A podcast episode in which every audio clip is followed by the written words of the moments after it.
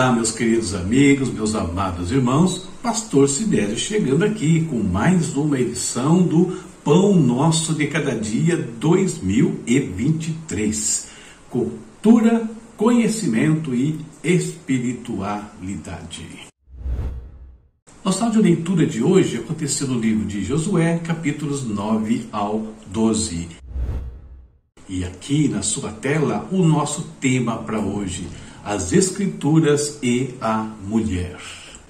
A base bíblica para nossa reflexão está no livro de Números, capítulo 27, versículos 3 ao 7, onde conta a história de cinco mulheres que de repente se viram prejudicadas. Veja o que aconteceu.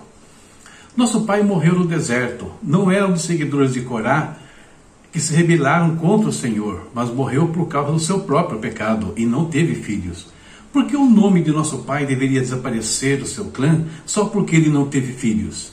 Dê-nos uma propriedade entre o restante de nossos parentes. Moisés levou o caso ao Senhor e o Senhor respondeu a Moisés: A reivindicação das filhas de Zelofeade é justa. Dê a elas uma porção de terra entre os parentes de seu pai, a herança que teria sido entregue a seu pai. E temos hoje duas datas que nós vamos usar no embasamento da nossa reflexão. A primeira delas, estou colocando na tela aí, é a promulgação da primeira Constituição Republicana em 1891. A partir dessa Constituição, o Brasil passou a ser um país oficialmente, abre aspas, democrático, fecha aspas, visto que as principais decisões políticas passaram a estar nas mãos dos cidadãos. No entanto, mesmo o voto passando a ser um direito, ser direto e universal, perdão, ainda existiam muitas segregações entre quem podia participar das eleições. Por exemplo, mendigos, analfabetos e mulheres não tinham direito a votar. Além disso, destaca-se a criação dos poderes executivo, legislativo e judiciário, bem como a separação entre Estado e Igreja. Acresce a liberdade de culto para outras religiões além da católica. A outra data é o dia da conquista do voto feminino no Brasil, que aconteceu em 1932. O voto feminino no Brasil passou a ser permitido oficialmente a partir do Código Eleitoral de 32, decretado durante o governo de Getúlio Vargas. A luta por esse direito remonta ao século XIX e está diretamente ligada ao esforço feminista pela equiparação de direitos entre homens e mulheres. A luta das mulheres pelo direito de votar despontou no Brasil no final do século XIX, quando a cientista Isabel de Souza Matos exigiu na justiça o direito ao voto, valendo-se de um dispositivo da Lei Saraiva. O movimento continuou no século XX e, com o crescimento da causa, surgiram associações, instituições e até um partido, o Partido Republicano Feminino, em 1910. Muito bem com esse tema aqui, as Escrituras e a Mulher, com o texto que eu li com vocês, com essas duas datas, vamos à nossa reflexão para o dia de hoje. Nós vimos aí que a primeira Constituição deixou a mulher e outros elementos da sociedade fora do direito ao voto.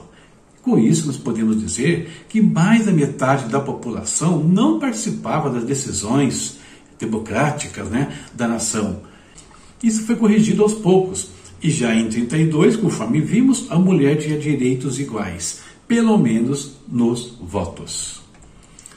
Quando nós olhamos para as Escrituras, nós vemos um quadro semelhante. Afinal, a sociedade do Antigo Testamento era altamente patriarcal. No entanto, no primeiro instante que as mulheres reivindicam uma situação e ela era justa, conforme nós vimos aí, elas foram atendidas por Deus. E mais ainda, independente de raça ou classe social, mulheres foram inseridas na linhagem do Messias, algo inconcebível aos judeus. E a situação ganha contornos completamente diferentes quando Cristo vem ao mundo. Só para exemplificar, as mulheres participaram ativamente do ministério de Cristo. Isso foi inclusive um dos motivos de receber críticas dos judeus elas foram as primeiras a testemunhar a ressurreição de Jesus. Podemos vê-las citadas várias vezes ao longo do Novo Testamento. O apóstolo Paulo, escrevendo aos Gálatas, disse o seguinte: Todos os que foram unidos com Cristo no batismo se revestiram de Cristo. Não há mais judeu nem gentio, escravo nem livre, homem nem mulher, pois todos vocês são um em Cristo Jesus. E agora que pertencem a Cristo, são verdadeiros filhos de Abraão, herdeiros dele segundo a promessa de Deus. Gálatas 3, do 27 ao 29. Portanto, é importante observar que o Evangelho mudou o status da mulher, dando a ela livre participação no reino de Deus e de diversas formas. Mas tem uma diferença entre as leis humanas e a divina. Deus estabeleceu papéis distintos para homens e mulheres, essenciais para o desenvolvimento equilibrado da sociedade. E isso ele não muda. As Escrituras nunca silenciaram quanto às mulheres, mas também nunca quebraram aquilo que Deus estabeleceu. Quando isso acontece, a sociedade, cedo ou tarde, colapsa. Por isso, concluindo a nossa reflexão aqui, mulheres, vivam tudo o que Deus tem para vocês. Só não esqueçam o papel que Ele vos deu. Essa é a nossa reflexão de hoje, falando um pouquinho aí do mundo feminino e eu espero que abençoe a vida de vocês de alguma maneira. Terminamos terminamos, terminamos mais uma reflexão aqui no Pão Nosso de Cada Dia 2023. Momento de falarmos com Deus. Vamos continuar intercedendo pela questão do litoral paulista, pela questão da Turquia e da Síria, que vocês viram, foram novamente atingidos ali, a Turquia, no caso, por mais um tremor. Então, vamos continuar intercedendo por eles e interceder pela questão dos direitos, não somente das mulheres, mas nós vimos, vimos, aí que lá no começo muitos ficaram de fora de direitos ao voto e hoje ainda muitos estão é, adijados dos seus direitos de diversas maneiras. Vamos orar também por essa questão. Vamos falar com Deus. Querido Pai, em nome de Jesus, nós levantamos as nossas mãos a Ti nesse dia.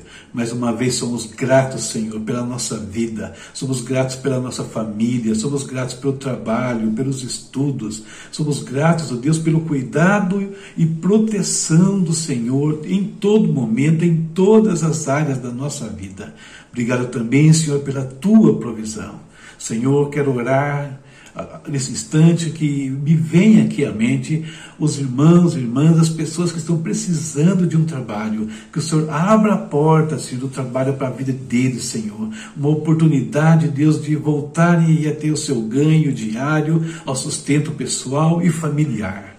Deus, continuamos orando pela Turquia, pela Síria, pelo litoral aqui de São Paulo, pessoas que foram, Deus, aí afetadas drasticamente, ou pela tempestade, ou pelos terremotos, meu Deus. Que o Senhor tenha misericórdia. Deus, consola o coração daqueles que sofreram as perdas dos seus entes queridos.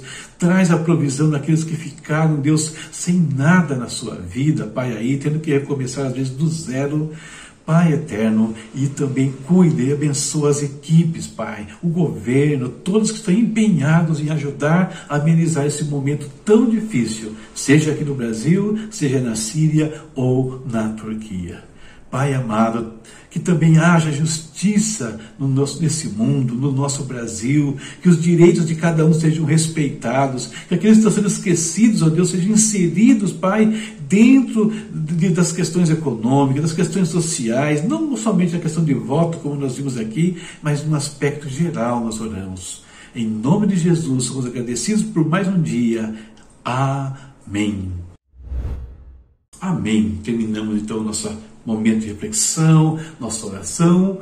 Estou indo embora. Indo embora falando aqui da leitura bíblica, que amanhã acontece no livro de Josué, capítulos 13 ao 16 certo? Aqui as nossas redes sociais, nos sigam aí, né? nos ajude a divulgar a palavra de Deus e aqui no cantinho de cima, como sempre, piscando aí essas formas que você tem de abençoar e apoiar nosso canal, tá certo?